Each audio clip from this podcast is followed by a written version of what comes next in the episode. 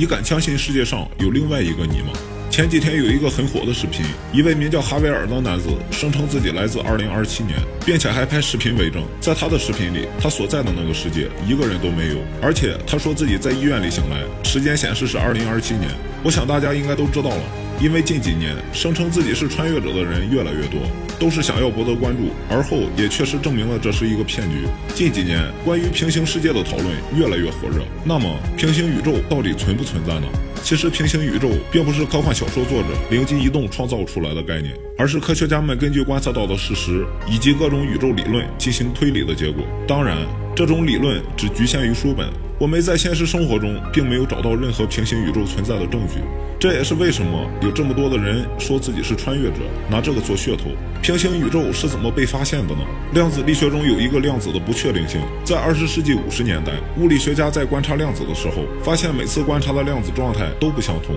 宇宙间的所有物质都是由量子组成，所以这些科学家推测，既然每个量子都有不同的状态，那么宇宙也有可能并不只是一个，而是由多个类似的宇宙组成。那么这个世界上到底存不存在另外一个你呢？